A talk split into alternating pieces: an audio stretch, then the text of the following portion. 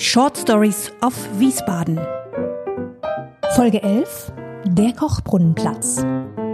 Hallo liebe Hörerinnen und Hörer, wie schön, dass ihr heute dabei seid bei einer neuen Folge von Short Stories of Wiesbaden. Wir stellen euch ja in dieser Podcast-Staffel in jeder Folge einen Ort vor, der eine ganz besondere Geschichte hat. Es geht um Menschen und es geht um Stories, die uns im Kopf bleiben und es ist uns ein Vergnügen, dass wir diese Geschichten für euch finden dürfen. Mein Name ist Katrin Sander. Und ich bin Inka Schmeling. Und heute haben wir ein Thema, das ja eins der wichtigsten überhaupt in Wiesbaden ist. Es geht um heißes Wasser. Und zwar in diesem Fall an einem sehr besonderen Ort. Wir nehmen euch heute mit zum Kochbrunnenplatz. Der ist sehr schön gelegen an der Nahtstelle zwischen Zentrum und Bergkirchenviertel. Aber bevor wir jetzt loslegen, Natürlich findet ihr den Kochbrunnenplatz auch als Tipp auf Playsy. Plazy ist unser Portal für Lazy Planning, das dir ganz individuell dein maßgeschneidertes Reiseprogramm ausspielt, wenn du nach Wiesbaden fahren möchtest. Ja, dauert wirklich nur eine Minute und schon habt ihr eure persönliche Travel List. Probiert's einfach aus auf plazy.travel. So, aber jetzt zum Kochbrunnenplatz. Ja, der Kochbrunnenplatz, der lohnt sich aus ganz vielen verschiedenen Gründen. Und klar, zum ersten ist da der namensgebende Brunnen. Dieser Kochbrunnen, der hat sogar so einen eigenen kleinen Tempel hier auf dem Platz. Ein sehr hübscher Pavillon, in dem das Wasser ganz gemütlich in das Brunnenbecken plätschert. Und das klingt so gemütlich, dass man dabei die Kraft dieser Quelle ziemlich leicht unterschätzt, denn tatsächlich kommen hier 360 Liter Wasser in der Minute aus dem Boden. Okay, 360 Liter Wasser, das sind so 36 volle Putzeimer in der Minute. Ja, hast du sehr gut gerechnet. Man könnte auch sagen, sechs mittelgroße Aquarien oder kleine Aquarien in einer Minute. Und Richtig viel ist das in jedem Fall, egal wie man es umrechnet. Das ganze Wasser wird natürlich in verschiedene Wege geleitet. Es läuft nicht alles in dieses Brunnenbecken, aber der Kochbrunnen ist wirklich eine der größten Quellen der Stadt. Okay, aber sag mal, wie schmeckt denn das Wasser? Weil das ist ja wahrscheinlich auch so ein bisschen schwefelig oder so?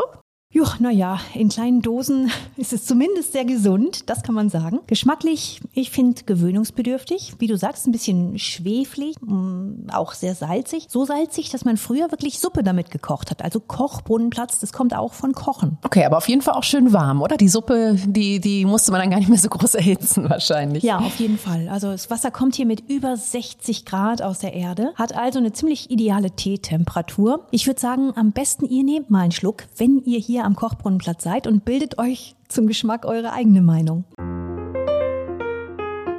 Auf dem Kochbrunnenplatz, da ist ja gleich noch ein Brunnen. Was hat's denn mit dem eigentlich auf sich? Das, liebe Inka, das ist der Kochbrunnenspringer. Das ist so ein muschelförmiger Brunnen. Und ich finde es ganz schön, hier morgens hinzukommen. Ähm, wenn man nämlich morgens so am Kochbrunnenspringer steht und sieht, wie der Dampf des warmen Wassers hier wie Nebel aufsteigt, dann kriegt man echt richtig gut so ein Gefühl dafür, welche Macht diese Quelle hat. Und der ganze Brunnen, der ist ja so, ja, so, so rötlich-gelblich überzogen. Spricht ja auch dafür, dass in dem Wasser so einiges drin ist, oder? Was sich hier, hier ablagert dann? Genau, hier sammelt sich Sinter. Der sammelt sich sogar relativ schnell. Diese, diese Schicht hier auf dem Brunnen, die wächst sieben Zentimeter pro Jahr, also das, das ist schon was, das sieht man. Und diese Ablagerungen, die waren tatsächlich schon bei den Römern sehr gefragt oder besser bei den Römerinnen. Also so eine Wellness-Anwendung der römischen Antike quasi. Ja, und zwar eine ganz spezielle, denn dieser Sinter, der wurde damals gehandelt als matjakische Kugeln. Und diese matjakischen Kugeln waren tatsächlich ein ganz beliebtes Haarfärbemittel. Okay, also die, die römische Dame im, im Wiesbaden der Antike, die hatte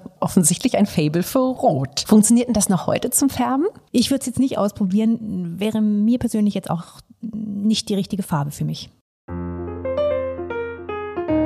Warum ihr den Kochbrunnenplatz noch besuchen solltet? Weil es einer der besten Orte in der Stadt ist, um der Grandezza der Welt Kurstadt Wiesbaden nachzuspüren. Ja, aber ohne dass es dabei irgendwie, weiß ich nicht, zu museal wird, ne? Denn auf dem Kochbrunnenplatz, da ist ja, ja, da ist ja irgendwie immer was los. Da ist, da ist so ganz viel Alltag und, und, und Leben. Ja, und genau das ist unsere Geschichte heute, ne? Denn Wiesbaden hat es geschafft, Gegenwart und Vergangenheit hier an diesem Ort ganz smart zu verbinden.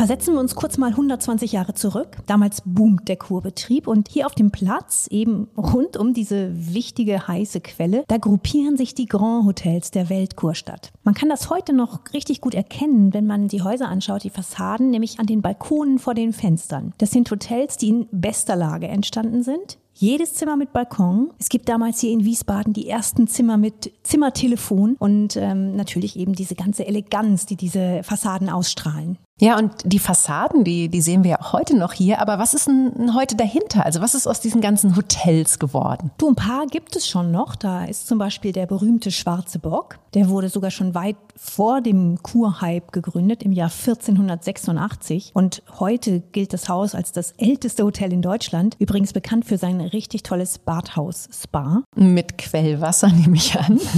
Das versteht sich von selber in dieser Stadt. Anders geht's hier gar nicht. Genau, aber die anderen ehemaligen Grand Hotels, die hat man eben hier in Wiesbaden ziemlich clever umgewidmet. Da ist zum Beispiel das ehemalige Hotel Rose, in dem hat heute die hessische Staatskanzlei ihren Sitz. Oder nur ein paar Schritte entfernt das frühere Palasthotel gleich hinter dem Brunnenpavillon. Dort hat man ein Grand Hotel zu sozial gefördertem Wohnraum gemacht. Okay, das ist ja mal eine, eine Entwicklung, ganz schöner Sprung. Leicht wahrscheinlich auch nicht immer, oder?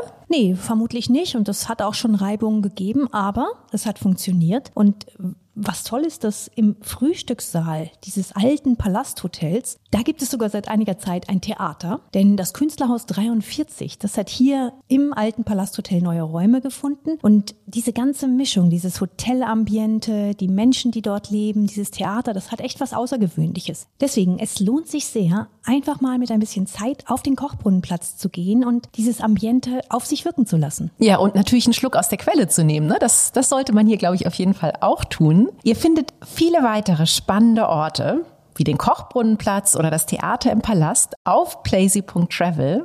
Also viel Auswahl da an, an Orten, an Geschichten. Und nächstes Mal, dann nehmen wir euch in dieser Podcast-Staffel mit in ein Haus, das nicht nur Grandezza hat, sondern auch schon von königlichen Intrigen umwoben war. Es geht in die Villa Clementine.